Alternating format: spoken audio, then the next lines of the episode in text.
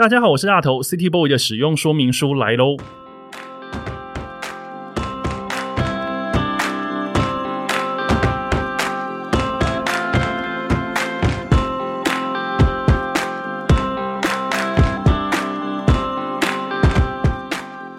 嗨，我是大头，欢迎收听 City Boy 的使用说明书。这是一个从 City Boy 角度出发的生活风格节目。每一集我都会邀请一组来宾，和我从各种主题里面找到增进生活情调的方法。所以，不管你是 City Boy 或是 City Girl，都欢迎你一起加入。今天的主题呢，叫做放松派男子逍遥游。在我的生活当中呢，音乐的比重其实非常的重，所以需要转换气氛的时候呢，对于我来说，音乐就是一个最好的一个良方哦。那今天邀请来的这位歌手呢，是我需要放松时候的常备选项。比方说，我喝酒微醺的时候会想听；我在打扫家里做家事的时候也会想听。当然，在工作的途中，我想放松，我也会把它播出来听。我觉得这个歌手的歌呢，能在各种情境当中带来放松的氛围，在旅途路上呢，也非常适合成为绝佳的背景音乐。今天邀请他来，我想和他聊聊生活中的放松秘方。让我们来欢迎 Linian。嗨，大家好，我是 Linian。哇哦，Linian 来了。听 Linian 的歌其实听蛮久了，大概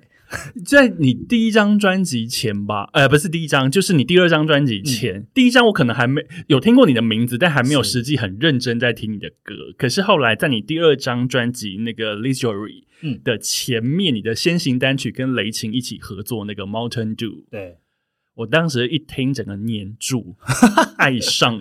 黏住了。我想说，怎么会有一首歌这么的有山野般的清新的气息？是是是。然后你们在山里又跳水，又弹吉他，又骑脚踏车，那整个画面加上你的歌，我觉得非常算是天人合一吗？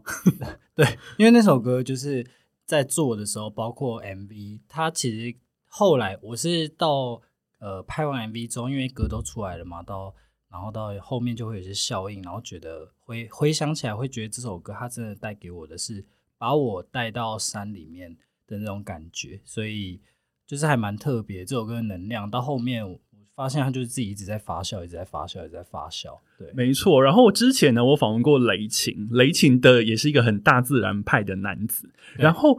其实你也还蛮这种自然放松派，对不对？对，但我们稍微不一样。怎么说？那个不一样在哪里？我觉得玩法不同，就是我觉得他可能更呃，怎么讲？就是像更更空灵吗？应该有点像是，就像 Mountain Dew 我们两个的角度，就是譬如说，呃，其实我们那时候在这首歌里面有特别，呃，那时候有某些呃采访，我们有提到，就是说他很像是在山上等我的人，然后我很像是从。呃，我的生活里面，然后去放松，然后去找他一起玩的那个人，角角度不太一样，所以有这个角度哦。天哪，我看那么多次，我竟然没有看出来。对，但没有 刻意要呈现，只是说，就是他有点像是他唱的时候，有点像是因为他已经在等了嘛，所以我上山之后，然后他开始唱歌的这种安排，对。了解，如果听到这边对这个 MV 有点不太了解的话，你可以去找这个 MV 来看，包准你会跟我一样被黏 被黏住这样子。然后，因为这一次找 Linian 来呢，我们想要谈的这个主题叫做“放松派男子逍遥游”。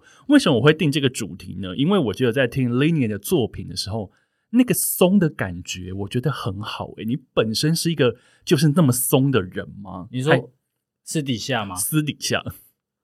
我不知道，你本身不松，但是你写出来的歌很松吗？我是我思考一下，就是我觉得，我觉得我好像掺杂了某些怎么讲，就是要有一个近期啦，我的自己的变化，就是变成说我有点是规律性的，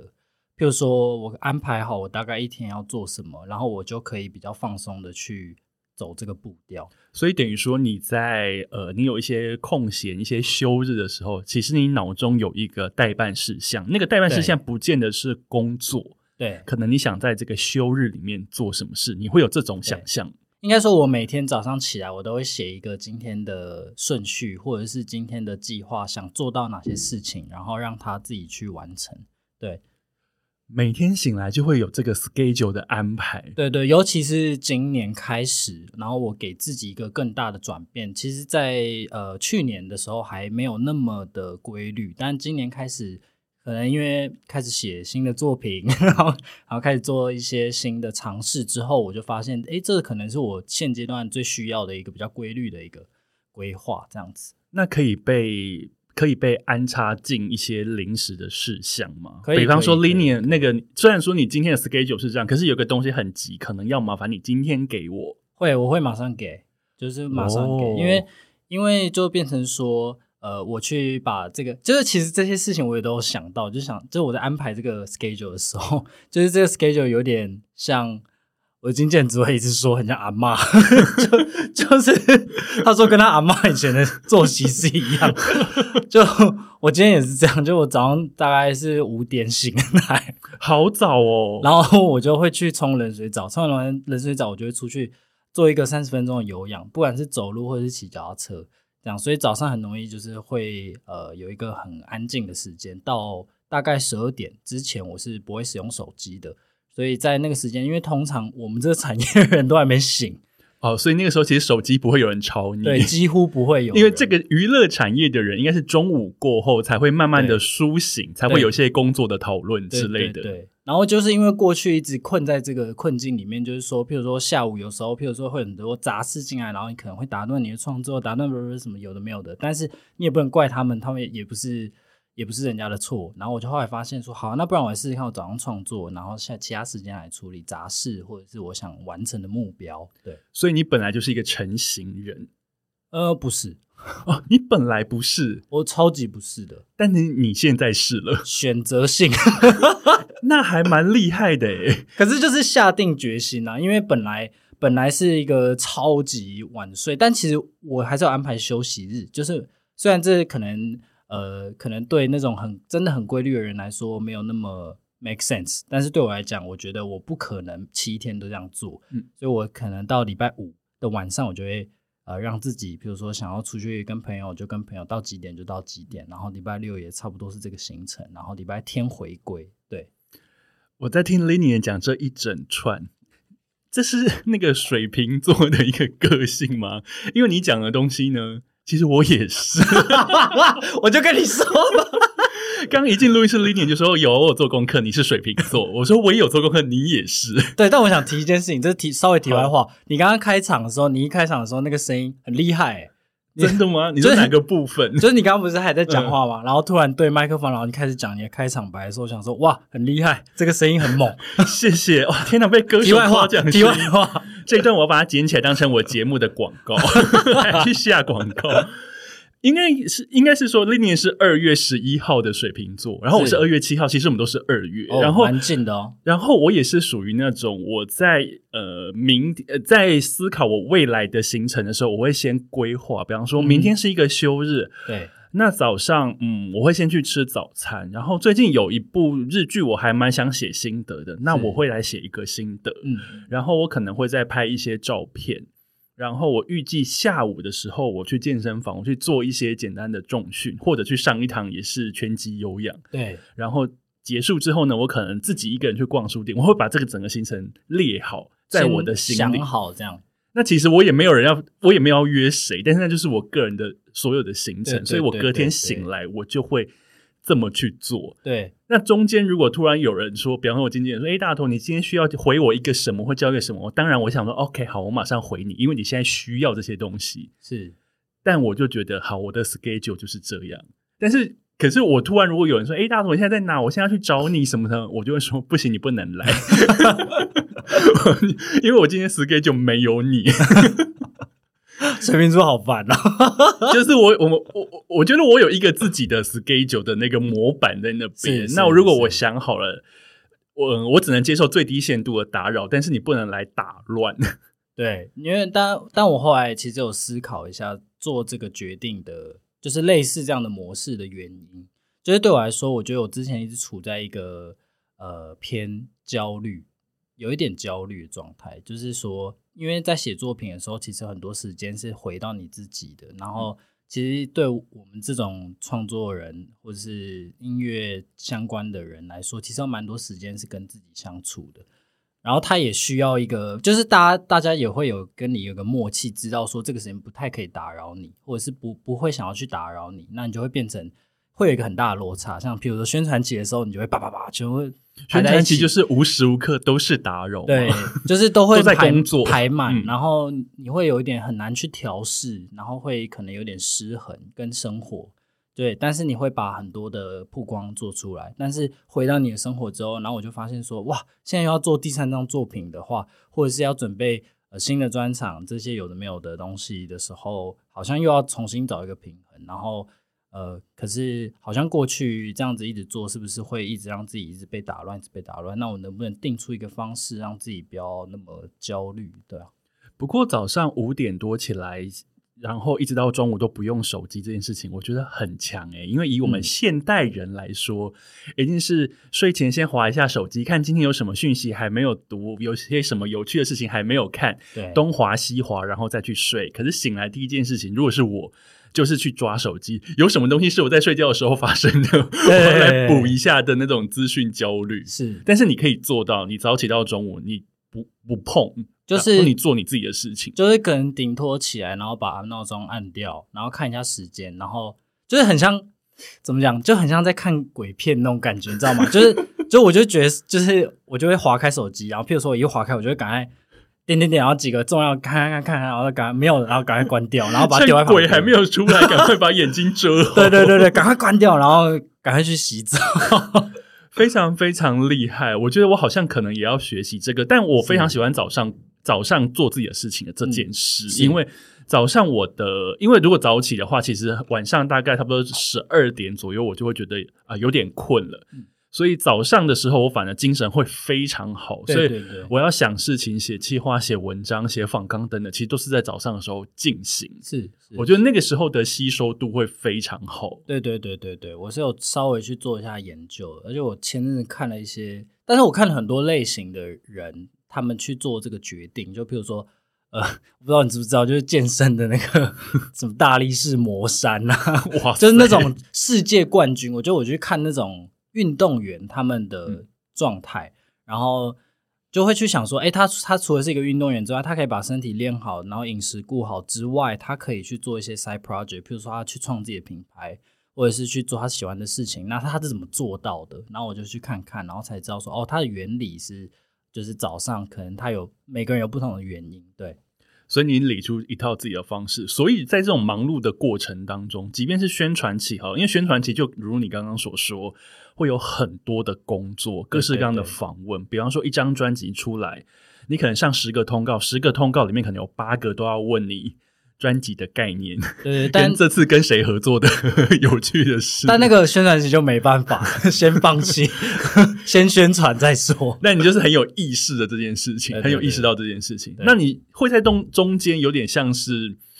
呃忙里偷闲吗？比方说，你跟经纪人说：“哎、不好意思，嗯我觉得现在好像有点满，你可不可以给我一天我就好像是今年才学会这件事情的，是到今年，哦所以会提出要求。没有没有没有，是因为因为我自己对自己的，其实也倒不是跟经纪人无关，是我自己的那种阻碍吧，自己心里就我会呃，就讲前面讲到那些很焦虑的，其中一个原因就是那个时候会想说，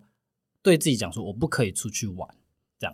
哦，因为我很忙，我有很多事情要做，我不能出去玩。，对，然后反而那天根本就空的，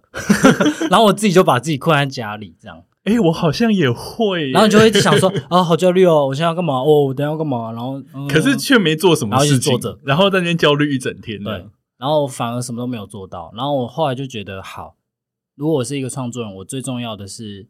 创作，然后创作是我的一个怎么讲？我后来发现，其实我不创作，我会有点怪怪的，就是会觉得今天空空的。所以你会有自我意识，就是啊，今天可能要写歌喽。对对对对对，啊，原来是这样，所以呃，有灵感才开始写，还是说没有灵感我就坐在那边挤挤看？那倒也倒也不是，我觉得这个也是另外一个 topic 啊，但是它就是有点变成说，我想把它变成一个生活习惯。然后我今天没有写出来，我心里也不会觉得不舒服。但是你有可能有试着要去做这件事情对我可能就会把它想成说，哎，今天没有，那就代表明天有可能会有。啊。，对，哎，我觉得这个很赞呢。对，因为是说，像我平常也是，因为我平常也是一个会写文章或者是写一些心得评论的人，我也是要让自己养成那个习惯。对对对，因为我觉得其实养成习惯之后，这些东西就会有点像习惯成自然。对。呃，不一定说你会很逼着自己要写，但是你该写的时候，其实你写得出来，或者是说，明明有时候现在不该写，但是你现在就是灵感很多，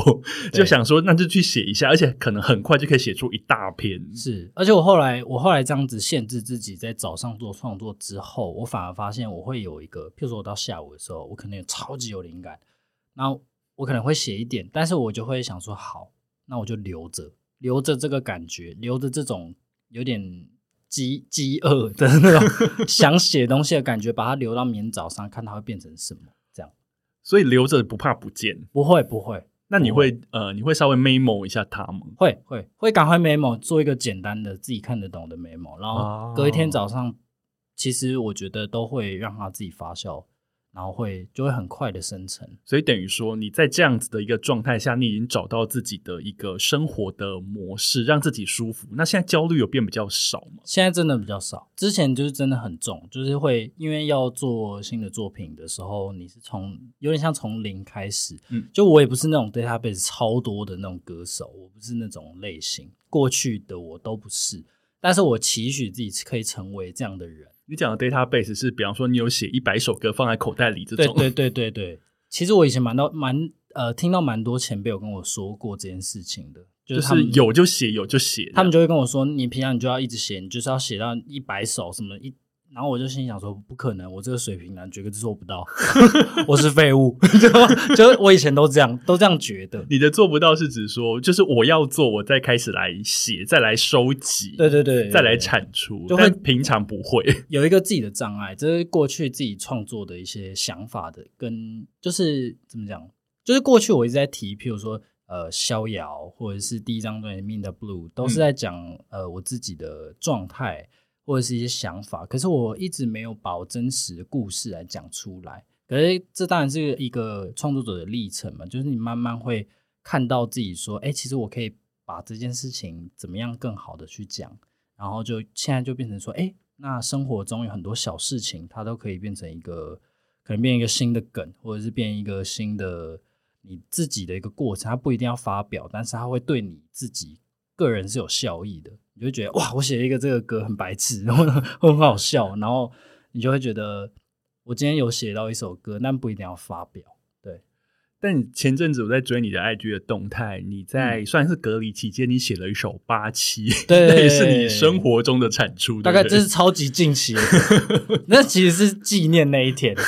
对，就是纪纪念八月七号。可是，呃，比方说，你可以做到你中午之前不做、不拿手机起来上网、不不接受、不跟外面有一些联络。可是你平常，可是如果看你的 IG 的那些线动的话，其实你跟网友的网友或歌迷之间的那个互动关系其实很紧密，诶，对，超级。但是有点累，因为你又要开直播唱歌，或在那边弹贝斯，然后你或许你又要回答他们问题，对，然后还有平常一些线动的分享，对。其实，因为我本来以为就是像我一样是一个资讯焦虑，或者是说非常喜欢分享的人，结果发现你其实是一个能切分的人，这令我还蛮惊讶的。对啊，所以就把上午跟下午时间切开啊，就是下午的时间我就不会有那种觉得。哦，我现在要做创作，现在要干嘛？就是我时间已经安排。下午的时候就是专心跟大家互动，就是下午的时候就是吃完饭，然后睡个午觉，然后去健身，然后健身完之后就是做杂事的时间，到晚餐前。对，所以呃，比方说，因为我们的休日那种放松时间，其实有分长跟短，所以如果是短的话，就会那种一天两天的，就会像你现在刚刚讲那样，就是可能在家或在家附近而已，就是简单的做一些对运动、写歌之类，就这样子。对。那如果比较长一点的，比方说你现在可能可以有一个礼拜的假，这种你会想会，你平常都会怎么去规划？我觉得这个笑容是不敢想，我觉得是没有，我觉得是到近期，近期就是我一直在重复讲，我应该会跑到蓝屿躲在那边吧，我不会出来，真的。原来有点像是嗯，那个叫闭关吗？我觉得不算呢，我觉得因为找个地方放松，今年算是我第一次去蓝屿，然后。也被那边有点感动到，然后同时也爱上就自潜，自由潜水，所以虽然说过去已经有很多人跟我讲过这件事情，但我我不懂他的那时候不懂它它的奥妙跟乐趣。漂好玩的地方在哪里？嗯对，然后我但是我是试水性的，我是喜欢水的，嗯，然后我就这次去了蓝屿之后，然后发现它其实不是只是拍完美照，或者是只是在说谁呢？大家吧，应该是说，今年呢，我有非常多朋友去蓝屿，然后呢，还有朋友就是，比方说暑假这两个月里面，他就连续去了两次，然后他们回来就说他们有所谓的蓝屿病，就是回来之后就觉得说好想再去哦。对对对对对，所以你现在其实也有这种，呃，我现在没有到病，但是我就会觉得，我我大概可以懂那个地方，它有一种灵性，就是我上我上那个岛的时候，我整个人的感觉是不太一样，然后就开始一直哭，边骑车边哭，一直哭，怎么了吗？就是你会很感动，然后是然后会看到那个地方这么自然，然后虽然说蛮不方便的，但是 但是你就会看那个山壁，然后看那个海，你就会想说哇，我没有看到这么蓝的海，然后我没有看过就是这么近的山，然后跟海这样靠在一起的感觉，然后经过五孔洞，想说哇，这东西好恐怖，里面还有，但是居然是教会，好酷，这样你会看到很多没有看过的冲击跟灵性在那边。所以你是会被美景感动到落泪的那种。我我之前不会，我之前在呃 L A 念书的时候，有一度有这样，可是因为后来就是夕阳已经看看腻了，就差不多就是那样。那我必须要再跟你说，我也会。呃，我前几天我呃，我今天访问你啊，我昨天才刚从澎湖回来，我一个人在一个很忙碌的空档，我我自己买了机票，我很临时的，上个礼拜买机票，这个礼拜就飞去澎湖，然后一个人去 去大概三十个小时这样子。哦，对，因为我之前在那边当兵，但是我很久十几年没有回去了，然后我就自己一个人租了机车，然后嗯呃前天我在骑那个跨海大桥的时候，因为澎湖的蓝天跟海水也非常的美，对对对，我在骑跨海大桥的时候，我觉得这个风景有点太漂亮，而且桥上也没有人，就我一个人那边狂奔，然后我就是感动到就是眼角为 湿。我想天哪，也太漂亮了吧！那因为我其实时间也很短，然后也很晒，老实说，我就有点晒伤，所以呢，那跨海大桥很长一条，我就骑到对面之后呢，我也没有要去对面玩哦，我就直接折返，再骑第二次，再骑回来。这就大概是水瓶座的浪漫。我就觉得我我只是要做骑跨海大桥这件事情，然后我也感动到落泪，之后就觉得说，OK，好，我结束了，我没有要去另外一边玩，我就是再回到马宫。对，就是已经满足了这样子。对，所以我觉得呃，水瓶座会有那种理性，但是有时候我觉得我们的那种感性好像也会充斥在我们生活当中，而且什么时候会来，可能你自己不会知道，但他来的时候，你就会很沉溺在那个。是，就觉得说天哪，我现在真的很感动，那就哭吧，我也不会觉得很糗，因为那就是发自内心的感动。对。但如果撇开星座来说的话，我觉得它就只是一种呃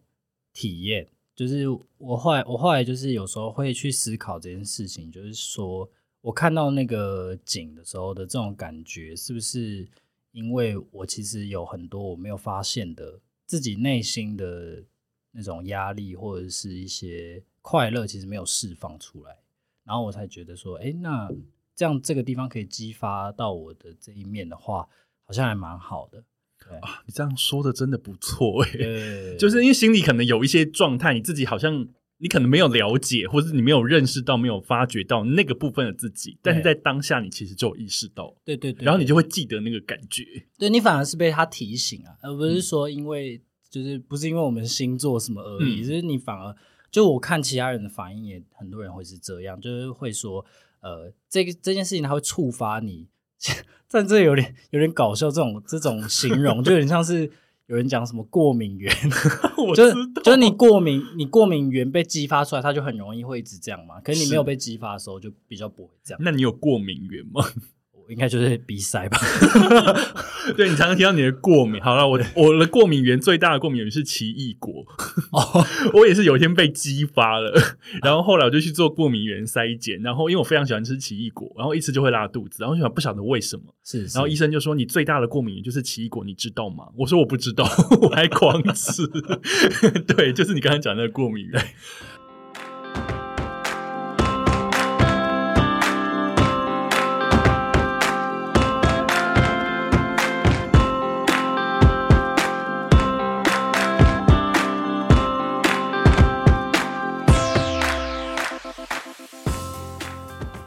然后呢？因为其实你这样子的状态，你刚刚我们讲的松啊，然后发现自我以及各种自我认识的过程当中，其实有反映到你的作品里面，在你的作品其实有听得出这种松松的感觉。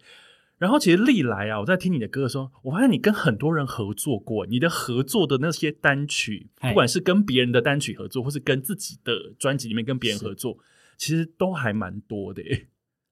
对，好像蛮多。我其实没有多想，因为其实，在看，比方说你在专辑里面自己有跟陈贤进，然后跟雷晴，然后还有郑静茹，对，然后这，然后最近你又跟那个欧雨山哦，对对合作，然后甚至你还跟。日本歌手们也都合作过，对对对对对啊！那比方说像你这样子的一个创作状态，跟你这样子的一个风格，你会怎么样去跟这些跟你合作的歌手磨合？因为有时候他们可能不见得是这个路线的。是那在要合作的时候，会有所谓的那种磨合期吗？呃，我觉得不会，我我觉得还好哎，因为因为我因为我发现跟我合作的人，或者想要跟我呃。愿意跟我合作的人，他们都会大概知道我的调性，调性。然后他们好像有时候会有点，就是会问我说：“哎，那你要不要 R&B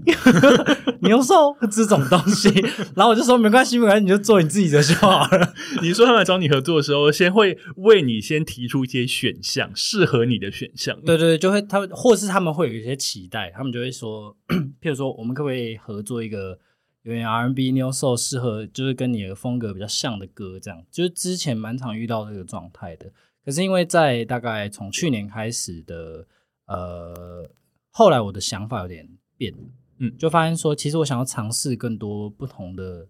曲风，然后不一定说大家一定要跟我的。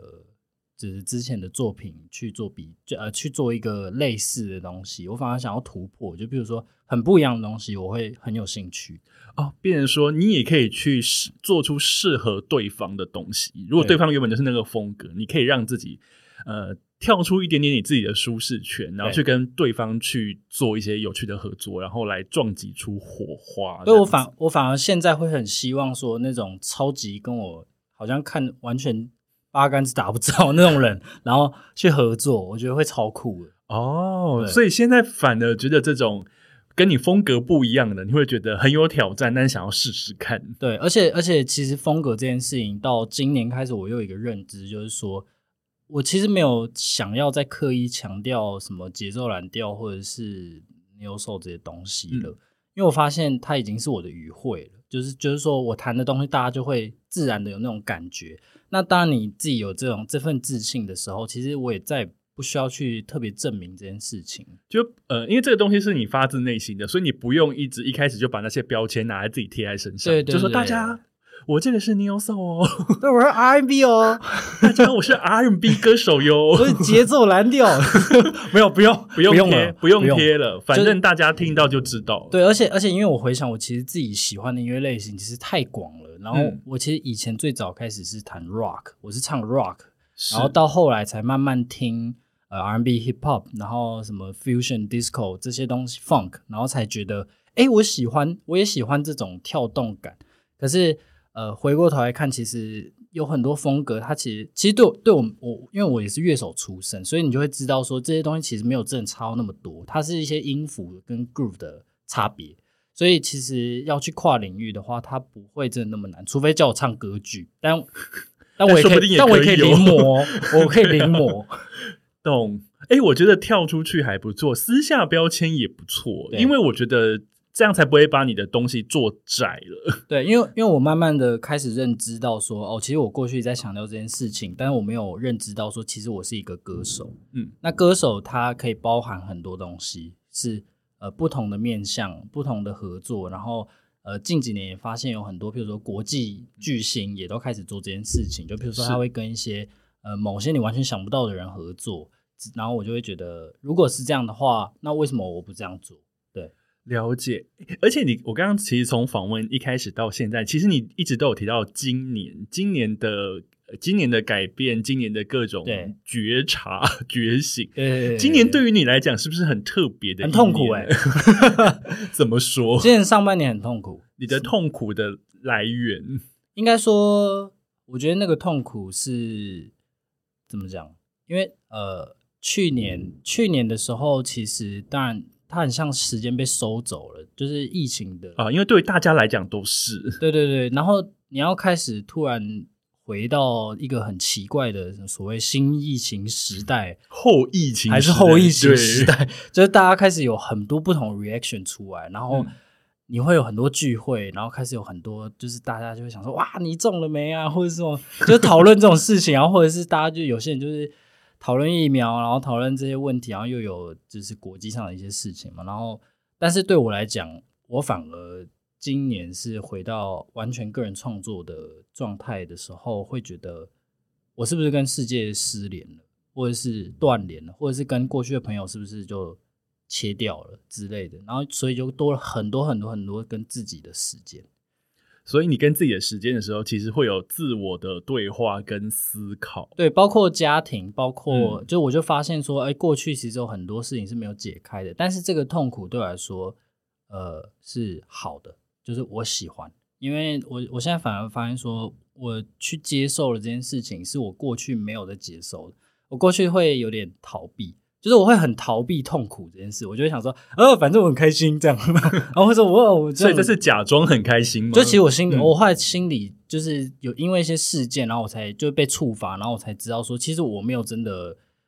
一直都可以保持正能量，我觉得那样也是不健康的。一直保持正能量，其实超累的。对啊，对啊，因为人不可能 al always 只看光明的一面。对对对对，虽然说有很多励志书会教我，呃，如果有一件事情你要用三百六十度各种角度来找出它好的地方去看，对，但我觉得一直这样实在是 太辛苦了。我觉得有时候其实要 要我们要面对那些自我的负负能量跟黑暗面的部分。对，但我我我就是用一种方法，就是说我把它想象成，如果我今天越早去接受这件事情，那呃，那个就是那种勇气，跟你被迫去面对不舒服的事情是不太一样的。然后它会比较快速的让你可以解决这件事情，所以上半年经过这样子的部分状态，你就一直撞啊，一直撞墙啊，撞不倒这样。那现在有现在墙有被撞倒或者撞到一个洞了吗？现在就不用啊，就是那个墙，你就这样慢慢挖，把它推开不就好了？就不用用撞的。哇，也是算是找出一个属于自己的新的模式来 进行诶、比较辛苦，但是你还是过得去。但我觉得自己有意识到这件事情，其实是非常好的，因为有时候那些痛苦的来源会出现，是因为我们一开始自己没有意识。对，或或者是你个人会给人家嗯不对的观感，然后他嗯可能会对你有误解，对啊，我今年也遇到一样的状况，也是有一些痛苦，但我觉得那些痛苦，我也是自己要有点像是越过一座山，我要还是得徒手爬过，因为那没有人可以架着你去爬或者怎么样。但我觉得慢慢的越过之后，你会慢慢的下山，或者是说你走下一个非常低的低谷之后，你其实会察觉到慢慢爬起来的路。对。然后我我是因为呃，我我开始意识到这件事情，是因为今年呃，我爸爸有传给我一个讯息，然后我我那时候在我记得我心情非常低落，然后我其实不到紧要关头，我是不会跟他讲这件事情的，就是我就跟他说，把，我现在真的很不好，然后他或者是我我现在不知道到底要怎么办这样，然后他就传给了我一段话，然后我看完那段话就觉得就是好了，因为他他就跟我说，有时候就是会非常的好，或者是有时候会非常的低落。他说，但是你要接受这件事情，就是不知道为什么从他的口中来告诉我这件事情，我就很有分量，我就会觉得蛮有分量的，然后嗯蛮感动的，就会觉得好啊，那我试试看。所以从爸爸给你一个简讯，成为一个转机，你慢慢的去慢慢挖那个墙，慢慢的去推开它。但是现在下半年，你已经开始了新的活动，有一些演出，在十月的时候会有两场那个 Legacy 的铁汉柔情的演唱会，这个是你第二次上 Legacy 这样大的舞台。对，你以前是从那个大团诞生开始唱，我有看你那个纪录片。你说你一开始要上去的时候，你在舞台旁边装白痴，看那个台下的观众，你很担忧，没有我就这样发抖。我就是要站站在那个，因为因为我们站后台，就是哦因为现在很习惯那个角嗯。度，就是你看旁边，然后你就会知道说，哎、今天人不多不多。然后，然后那时候我第一次去那里，然后我跟因为那时候我只认识黄轩，然后雷晴就是也没有还没有很熟这样，然然后我就后台，然后我也很恐慌，我就在那个后台想说，现在到底要所以那个时候你们是轮流要上，对。每个人半小时。对，然后我是第二个嘛，然后第一个是水源，你第二个很前面呢，然后我就心里想说，我想到这也太恐怖了，这太多人了，你想要第二个还是你想要压轴？两个都很令人害怕。我都没办法想象。好，那个时候呢，半小时，那半小时对你来讲是人生大事。对，对我来说是一个很大的突破，对但后来你开了第一次专场之后，你 so out。就又在突破。对，但对心理了，我觉得对心理，但现在你已经要第二次，第二次这一次你铁汉柔情总共有两场，十月七号在台中，十月十六号在台北。Listen to me，对离声 to me，我好喜欢这个谐音。臭直男。你那个海报一出来的时候，想说哇，离声 to me 这个真的是很会。我想很久，想超久的。你一定想到之后，很想要赶快跟大家讲吧，一直压抑着。没有，对啊，因为我觉得很好笑，就是就是很像，呃，我当然我又要提到今年了，来，请说。就反正因为多了很多时间嘛，然后其实因为我之前前两年在演出的时候，其实我花了比较多时间是跟工作团队在做相处，嗯但是我其实跟我小时候的朋友都有点失联了，嗯然后我小时候朋友就真的都是臭直男，他们是最直的那种，可是我我从这件事情上面，我开始跟他们重新相处，然后他们开始重新跟我接轨之后，我就发现男生其实有很多内心的状态其实是讲不出来的。哦，然后我就讲不出来。他们讲不出来，就是就是男生其实他心里心里有很多压力，可是他会用一些，譬如说他就会讲谐音梗，然后就会讲一些烂梗，或者是喝酒，或者是什么，就这种形式的直男的所谓那种 typical 的直男的行为，因为我也是直男，所以我懂。然后他们就用这种方式来掩盖这件事情，然后我就有点像是说在中间看，然后发现这件事情好像没有那么简单，就是男生其实心里还是在想一堆有的没有，只是他不敢讲。那他要怎么把它讲出来？然后刚好这次专场叫《铁汉柔情》，然后我就觉得就是这个了，就是刚好就把它讲出来。完全符合你在思考的内容。，对，所以我就用一个呃，虽然看起来有点北岸北岸的，就是用离生吐密，其实意义上也是在有点像臭呃直男在讲说，呃，就是呃我讲一个很烂的梗，但其实我有话想要讲，然后就变成 listen to me，跟我的名字做结合。对，我觉得这个双关超厉害，谢谢 谢谢。我觉得非常的强。两场演唱会的门票已经开卖，十月七号台中，十月十六号在台北。那第二次再上 Legacy 这样子的舞台，应该不应该不会到紧张，你反而是可以很享受舞台了吧？而且这一段时间你不只有专场，其实你还有很多那些商业演出跟音乐季里面的演出。对对对对对，现在算是一个徜徉于舞台的男子吗？我不知道啊，就但因为我我自己的观察发现，从今年初，因为我们有办那个人面兽心，就是跟爸爸还有黄轩、还有雷晴，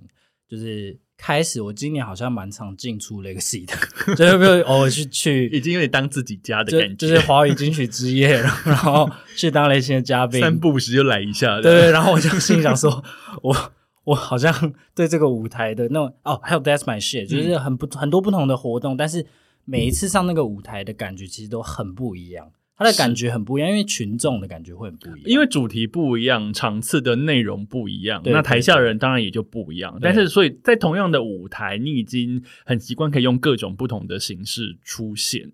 对也算是一个新的突破了，因为之前我不太敢用，就是不拿贝不拿贝斯，然后只拿麦克风这样。嗯不拿贝斯是会没有安全感吗？对对对对对对，但现在已经可以了，可以当成现 KTV 这样。努力中，努力中，就是有越来越自在，然后越来越知道自己拿麦克风可以做哪些事情。我觉得这也是从那种创作，就是那种弹唱的人、嗯比较难去做突破的事情。是，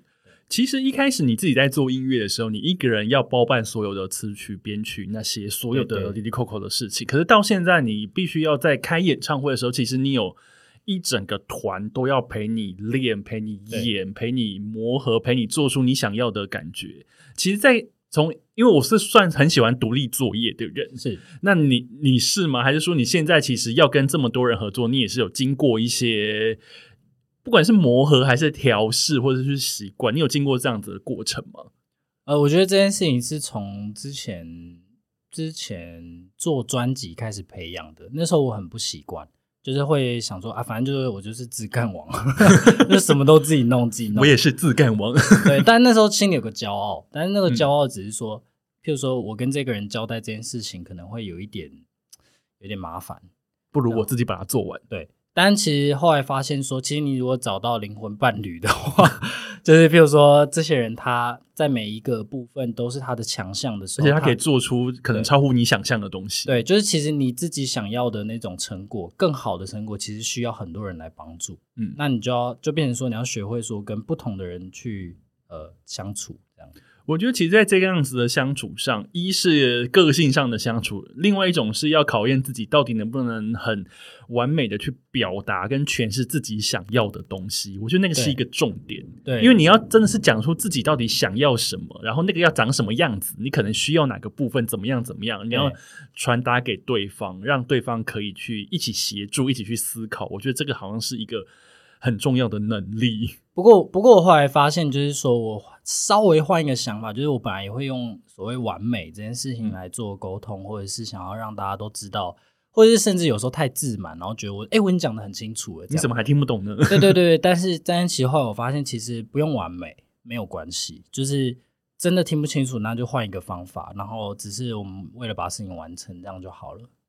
所以应该是说，现在在那个跟团员们的相处上，这些也都已经调到一个觉得很不错的一个状态。团员的话，对我来说，就是因为是音乐伙伴嘛，所以一直一直以来他们都还蛮怎么讲，蛮 match 的。就是我在找人的时候，我其实蛮看频率的，那个那个感觉，就是因为我觉得这有点悬，但是因为 player 他本来本身就就是那种怎么讲，乐手。或者是你是弹乐器的人，他本身就有一种调性或者是一种个性。你听他弹的东西，就是我觉得这是算是音乐人的直觉，然后你会知道这个人适不适合你，他可以帮你做到什么样程度。对，所以你在找团员的时候，其实你光听你就有 feel，就觉得哎，这好像可以哦，或者说哎，这个好像跟我好像还是有一点点稍微没有那么搭这样。对，而且我尤尤其特别想突然想到一件事情，很想提，就是说，因为之前。我们在找鼓手的时候，因为现在鼓手是小冠，然后小冠就是呃御那个持修，还有 boxing 御用，还有山里御用。哇！那在这之前的时候，小冠那时候还没有那么多人一直在找他呃 play 这种 R&B 的或者是 New Soul 的歌，比较少，真的很少。可是我知道他是我学长，因为他是我同一个同校的学长，可是我不认识他，我们是不同期的。但那时候就是呃经过。别人介绍，然后，然后我就是只是感觉，然后觉得他好像可以，然后就真的可以，他就真的第一次来练团的时候，他把所有东西都做到我想要的样子。对，这好像打开天灵盖，就是 我马上感觉到那个人就是可以，对，就是直觉很对，会有直觉，就是你会直觉说这个乐手适不适合你，或者他会不会 play 你的东西，或者甚至说他可不可以把你的东西再带到另外一个层次。哇，这种直觉真的很厉害，而且那种直觉只有自己知道。对，但我觉得，我觉得其实他不是真的是天生的直觉，他是因为过去有经过学校训练，然后你会看很多乐手，你会有看那个美感，你就知道他适不适合你。这样了解，然后。因为今年呢两场 Legacy，然后你刚刚也说过，你 Legacy 你已经进出过很多次，但还是会紧张啊，还是会紧张，这个没有问题，你已经上台就好了。可是呃，Legacy 结束之后，你内心应该会有什么新的目标吗？比方说 Legacy 这个场地。对于以前的你，大团诞生的你来说，是一个遥不可及的一个大场地。因为你说以前这个场子是只有马子卡可以上，对 对，那你后来去上，你也是对那个场地很熟悉了，对，心里应该会有想要进阶的的目标，在在就是想要去做吧。嗯，我觉得当然是挑战越来越多的场地是本来就应该要做的事情。我觉得它是一个就一步一步来。然后，但是我更大的目标是想要去做巡回，就是国外的巡回，包括因为刚刚有提到很多日本的合作，可是都还没有机会去，所以一直很想要去挑战看看日本的，不管是 live house 多大，我觉得都没有关系。哇，因为没有到国外去带自己团队的经验。呃，因为呃，之前来上过我节目的，比方说灭火器，然后比方说像大象体操或落日飞车等等，他们其实都有还蛮丰富的海外巡演，特别是落日飞车。对对对对，他们已经在欧洲、欧洲、美洲等等有非常非常多那种 live house 的经验。然后大象体操，比方说他们在最新公布日本专场，他们东京都还没有开始公布就卖完了。对对对，然后我就觉得哦，台湾。乐团真的很厉害，因为呃，其实之前随他们去日本呃参加一些音乐节或是专场的时候，其实我看到台湾的歌手在日本那种异国舞台下面，然后台下的日本人。对他们冒出眼中冒出爱心，然后跟他们节奏那样摇头晃脑的时候，其实我觉得超级感动，对，很开心，很感动。你们 你们就会想说，哦，这个异国人怎么会听我的歌听这么爽？这样。然后我们那时候就想说，嘿嘿，让你们看看台湾音乐人的厉害。我在台下其实还蛮骄傲，我就说哦，好棒哦，又不是我在唱，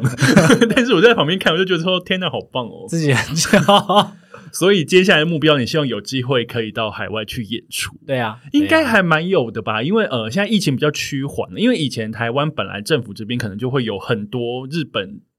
那种音乐界各式各样的交流的机会，比方说像你的 好兄弟雷晴，其实也去过他们的苹果音乐节等等。对，希望有机会。对，就希望各单位那个历年已经合作三次了，可以找他去了。有听到这一集的各单位 了。私讯私讯给 l i n 或他的经纪人就可以喽。而且这三个合作单曲都很成功哦，在 Spotify 上面那个点播次数都还不错，漂亮。不找 l i n 找谁呢？有国际观哦，好亲热。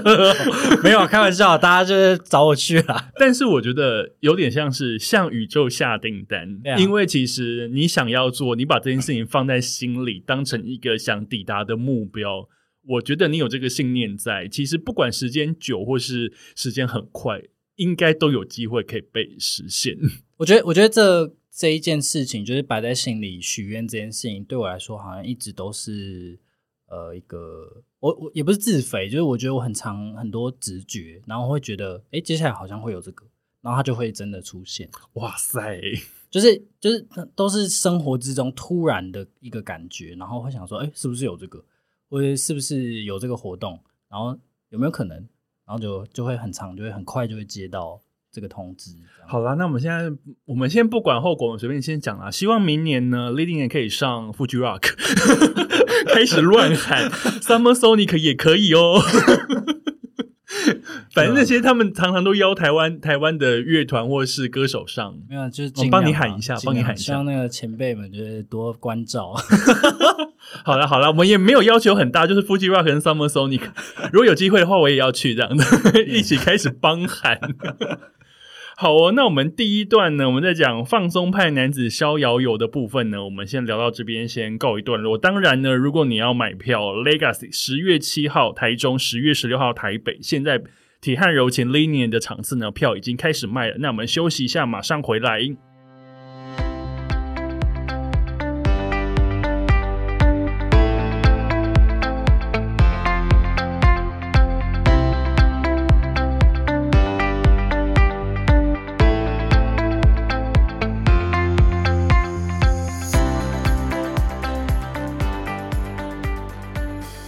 欢迎回来，City Boy 的使用说明书，我是大头。今天的主题呢叫做放松派男子逍遥游。今天的来宾呢跟我一样也是水瓶座，他是 Linian，被挂标签了，马上贴上。好，第二个单元呢，我一向都会为来宾量身打造。那今天来的这位来宾呢，他住淡水，所以呢，我想问问这个住淡水的人，这个单元的名字叫做淡水 Walker。因为老实说呢，淡水对于不住在那边的人来说呢，它就是一个观光圣地啊。就是小时候因为我住南部嘛，然后来台北找亲戚的时候呢，就说那我要搭捷运去淡水玩。真的真的会这样吗？会啊，就是我要去渔人码头，然后我要去吃阿给，去吃那个巨无霸双麒麟，还有什么土耳其冰淇淋、鱼丸汤、虾卷这些事情，所以就觉得说淡水就是一个做这些事情的观光胜地。是。但是呢，因为 Lady 其实你在访问，或者是说你在各式各样的状态，你也常常分享淡水的事情。哎，我想要问，就是请问有那种淡水私私房景点可以跟大家讲吗？因为你是一个住淡水的人，总不会再推荐我老街了吧？还是你都去老街私房哦？有到私房吗？比方说你放松时候喜欢去的地方。我觉得有淡水人避开观光客的好玩的方法，哦，我要听这个，赶快讲哦！今天不讲，我不让你出去。呃不要去老街，不要去老街，没有，就是要去对地方了。去就是呃，我觉得大家出去玩不外乎就是想要走一走、看一看，然后舒服的，然后人太多真的是不行。然后吃东西，是就大概就是这几个。然后淡水的话，就是是要推荐餐厅吗？请推，请推。这个单元呢，就是吃的、看的、玩的都可以。OK OK，那真的很多诶、其实就我自己会去的地方，就是譬如说，呃，我自己很常会去云门，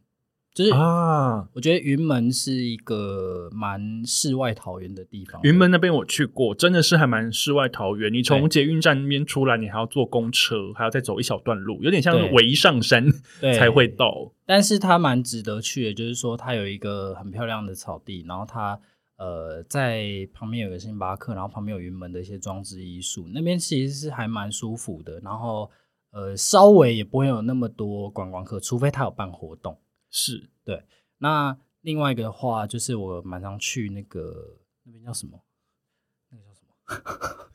新市镇，那就更里面。淡淡海嘛，淡水淡海新市镇淡海新市镇，它里面还有一片是有沙滩的的地方。啊？什么？那边有沙滩？对，但是那个会看起来不能进去，但是我们都会直接闯入，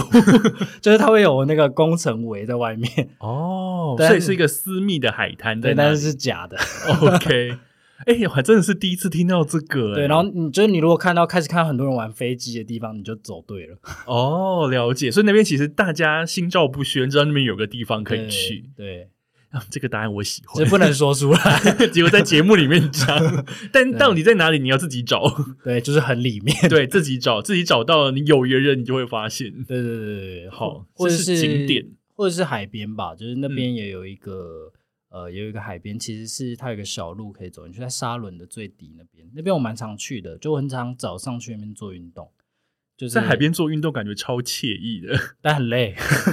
你说，当然，你说，你说你早上都五点起来，对不对？就是如果那天安排是 heat，、就是高强度间歇的话，嗯是有时候我会去海边做，然后做完之后就满身大汗，直接跳海这样。哎、这个也太赞了吧！哎、那个要独立年，其实是清晨去那边，好早哦，从台北要很早出发。对，那早上也蛮多阿伯的。好，这是景点的部分。那吃的呢？有淡水人，你自己住在淡水，你自己喜欢的那种心中的选项。喜欢吃的，我其实最常推荐大家来淡水就是吃一客堂啦。益客堂那是什么？益客堂它就是会卖一些 burrito，然后沙拉、汉堡。它其实最早以前有名是汉堡，但因为它汉堡很大，但是其实我因为我自己喜欢吃那些比较墨西哥料理或中东料理，然后它有很多这种东西，然后那间店就是也开了非常非常的久，然后它的分量也都非常的大，所以就是推荐大家可以去吃。它也不是在闹区，对不对？呃，它在学府路、英专路那边算闹区，但是它不是老街那边。是，对对对，所以是你最爱的选项。对益客堂，或者是越南小站，越南小站是吃河粉那对，些吗？吃粉，因为我们佛对我那时候从 L A 去念书的时候，就发现其实那边的粉是非常有名的，然后我们才去查，就是发现说，哦，原来在 L A 粉是一个非常著名的一个饮食的，真的是很神奇的一件事情。明明就是美国，结果对对对佛很有名。真的很好吃，他们嗯真的熬得非常好。然后我一直回台湾就很想要找到那个味道，那我就真的找到了，就淡水就真的有，然后它的味道都非常的到底，我也很喜欢吃佛，我觉得这个选项我也好喜 对，欢、哦，很便宜。如果有机会去淡水，就是真的不要自，就是你可以试着尝试那个阿给跟虾卷跟鱼丸汤以外的之外的东西。所以如果到那边要完全不靠近老街，其实还是可以玩的。比方说去沙滩，然后吃汉堡或哦，吃这佛这些。但这个都有一点距离啦，嗯就是它距离还是有，只是说，与其在老街里面走来走去，然后慢慢走，就是走来走去都是那个样子。应该是说，呃，老实说，我觉得台湾的老街，你从北到南老街都长一样，啊，对啊，对啊，就是有一点点的 boring。呃，这就是它算是一个一个成分吧。它一定要有这个成分的。然后它一定要有那些那些东西，然后汇聚起来。那当然，你想要一个很简便的观光，你可能这样就可以了。对，淡水半日游差不多。是是是是，但是如果你想要在当地在地一点的私房景点，淡水人教你避开人群。嗯很惬意啦，嗯会很很舒服。因为 因为我自己每天早上骑脚踏，如果是骑脚踏车，我会骑到云门那边，嗯那边就是没有什么人啊，但你就可以很快的可以看到海，这样啊。我觉得呃，看到海的确是让人家非常放松的一件事情，对啊就是觉得啊，人看到海那个心情就会好一半。对啊，我分享给你，我今天早上，今天今天骑脚踏车，我今天就骑到那个骑到那个海边的时候，然后回头的时候，然后我就跟 Siri 在那边大讲话，因为我不能用手嘛，然后边骑我就说：“Hey Siri，播放陈建年的海洋。”然后就说播放陈建年的海洋，然后得得得得，然后开始我就看那海，我就超开心。哎，陈建年的海洋太棒了啊！就是陈建年的海洋，你因为你一定很熟那张专辑吧？他那张专辑一开始一开始的那个用排笛吹的那个序曲，对，那个真的是一出来，真的是整个就是升天耶，就就是想哭啊。因为我还记得当年我听那张专辑的时候，我是一个高中生。嗯嗯，那当年陈建年那张专辑，因为他在金曲奖入围非常多项，后来还得奖，然后对他就想说，奇怪，这样这样子一个横空出世。对，横空出世，然后这样子一个默默无名的歌手，他是一个警察，然后是为什么能，比方说能打败陶喆、王力宏等人拿到什么最佳演唱人什么的？然后那个时候我就买了那张专辑，诶，那张专辑到现在我都还在听，诶，那个整个听起来那个大自然的感觉，然后那个来自海洋那种感动，在他的词曲里面对，都非常的迷人，甚至他他所吹的排笛好像是他自己做的，就是那种能量会被收在音乐里面了。其实，其实，其实我在这阵子也一直去重听，就当然我以前就很喜欢听那张专辑，但因为现在越来越被感动的原因，就是说，呃，其实音乐可以保留这些你当下的那种感觉能量。它虽然有一点悬，可是它其实真的可以保留住这种感觉。然后我就在期许自己说，就像你刚刚提到，譬如说，呃，有时候我们就是看到某些人横空出世，然后他有这么好的能量的话，我就会期许自己也是那样的人。然后就是也带到前面的主题，就譬如说悠闲这件事情，就是说我想要让我的音乐的存在比较是这样子的呈现。但对于我来说，其实你的音乐已经是这样子的状态。哦谢谢谢谢。因为我觉得，呃，在需要放松的时候，拨开你的专辑，或是你跟其他人合作那些单曲来凑成一张歌单来听，我觉得那整个空间的气氛，整个会慢慢的慢下来。对那我觉得那个慢，对于平常在城市当中生活，我们生活很紧凑、很忙碌的时候，我觉得那个是呃转换心情一个最快的方式。对对对对对对对，因为我很喜欢那个音乐在整个空间里面把那个氛围改变对对的那个状态，所以我觉得你的你的音乐，我觉得很适合，所以我一直非常喜欢。谢谢谢谢今天终于可以跟你本人聊这件事情，我觉得好开心、哦。谢谢谢谢。我跟我的歌单本人见面了。Hello，好，我今天非常谢谢 Linian 来到我的节目。那要放松也可以，要淡水的私家景点也有。那当然，接下来希望你也有机会可以亲临现场，感受他的音乐在现场带给你的魅力。对啊，我想特别提一下，就是我觉得去年的专场有来过的人都，我没有收到任何一个负评，零负评歌手，然后大家都是会说，怎么唱完了，我还要，会不会你只唱二十分钟啊？没有没有没有没有，太夸张了，搞半天其实这样，不是商演的，让大家在悠闲的状态之下，缓缓的被偷走时间也不知道。对对对。但是你听完有点像是心灵净化、身心疗愈。对啊，这种感觉就像你去池上，我们之前去池上演出，然后就会想说，哇，今天过得好舒服啊，而且才九点而已。想要体会这种感觉啊，因为我在你纪录片里面看到你常常在那边敲那个颂钵，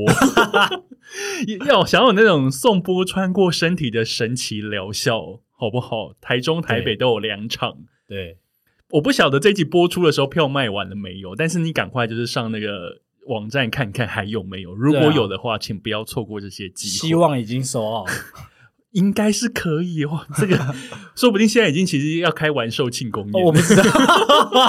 没有关系 l a d y 不要有压力。我觉得把票买完是我们歌迷的事，我们到时候见。希望大家就是到时候可以现场见，现场见。今天非常谢谢 Linian，那我们下次见啦，拜拜，拜拜。